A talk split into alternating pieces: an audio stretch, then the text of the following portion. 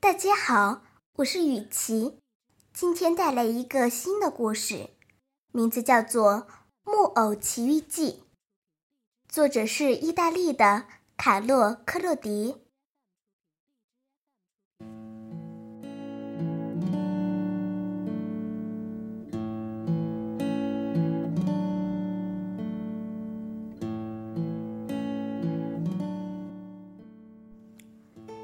从前有有一个国王，可能我的小读者会马上接着说：“小朋友，你们错了，是从前有一段木头。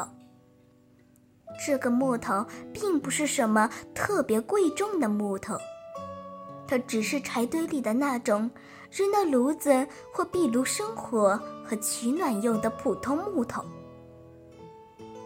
我也不知道是什么原因。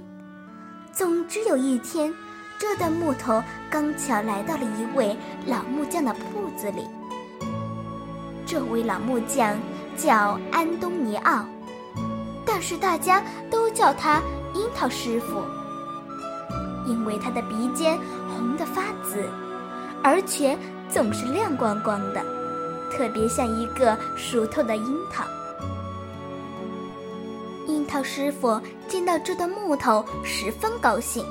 他一个劲儿搓着手，非常满意的低声嘟囔说：“呼，这段木头来的正好，我可以拿它做条桌子腿。”说干就干。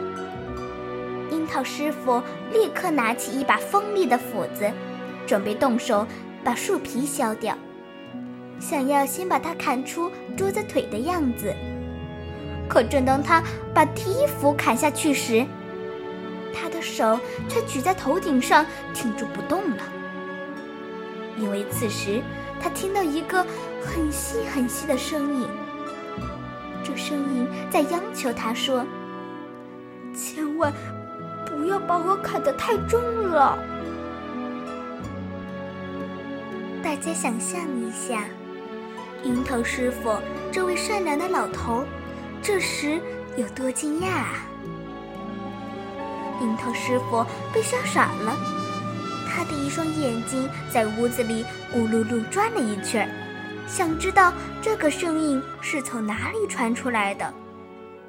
但是，他没有看见一个人。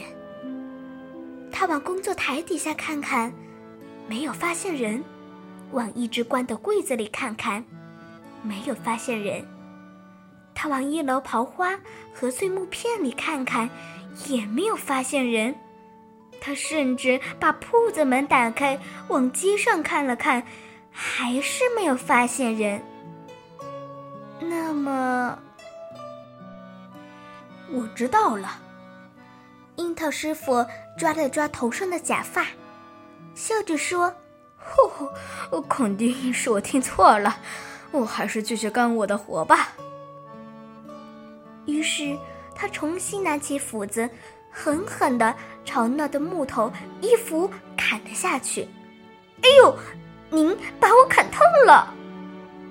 樱桃师傅又听到那很细的声音叫了起来，语气中充满了埋怨。这一次，樱桃师傅真的愣住了，吓得他眼睛鼓了出来。嘴巴张得老大，舌头也拖到了下巴，样子就像喷水池里的一个妖怪石像。直到他能够再次说话，他才哆哆嗦嗦、结结巴巴的说道：“这、这、这、这、这个细细声细气、就很哎悠悠的声音，是从哪里来的呢？嗯，到底是从哪里传来的呢？屋屋子里没没有一个人，难难难道是这段木头发出来的？难难难道他学会像小娃娃那样又哭又叫吗？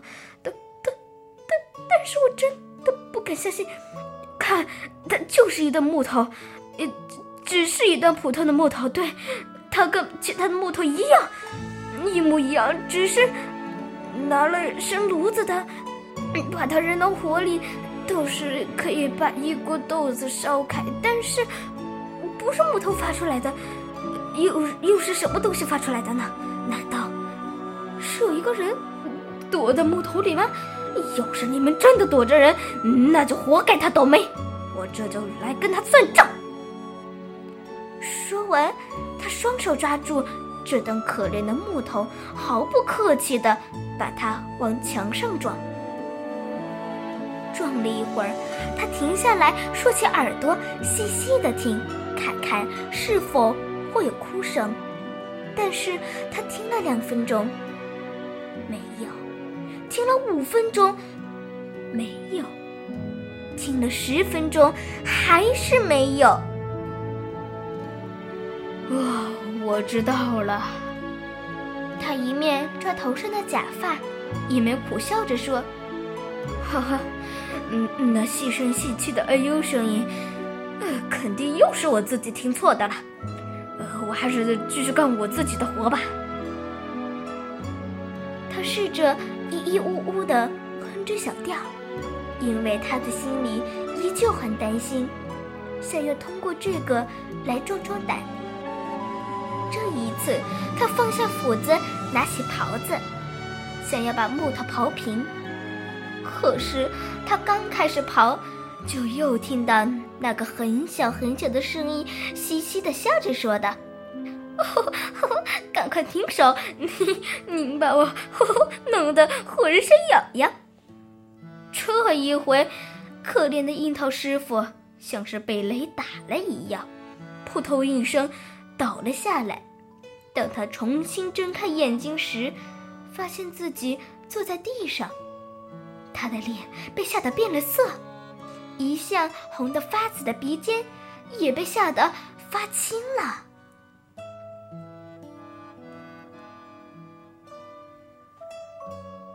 天的故事就讲到这儿，再见，朋友们。